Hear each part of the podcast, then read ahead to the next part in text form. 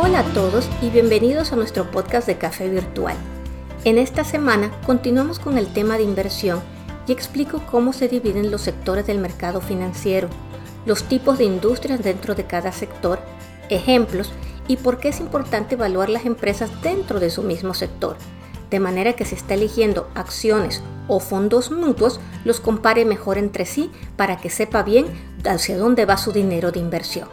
Recuerde que nos encuentra en nuestro correo electrónico contacto arroba café-mediovirtual.com y en Facebook ahora nos puede encontrar en arroba café virtual en ESP de café virtual en español y allí nos vemos. Les dejo una probadita del programa de esta semana. Esta industria de los semiconductores está dentro de la, de la tecnología informática y por ejemplo, este solo detalle del chip que ha hecho falta y que se utiliza en todo el área informática ha hecho que haya bajado durante los últimos meses este sector de informática en su valor.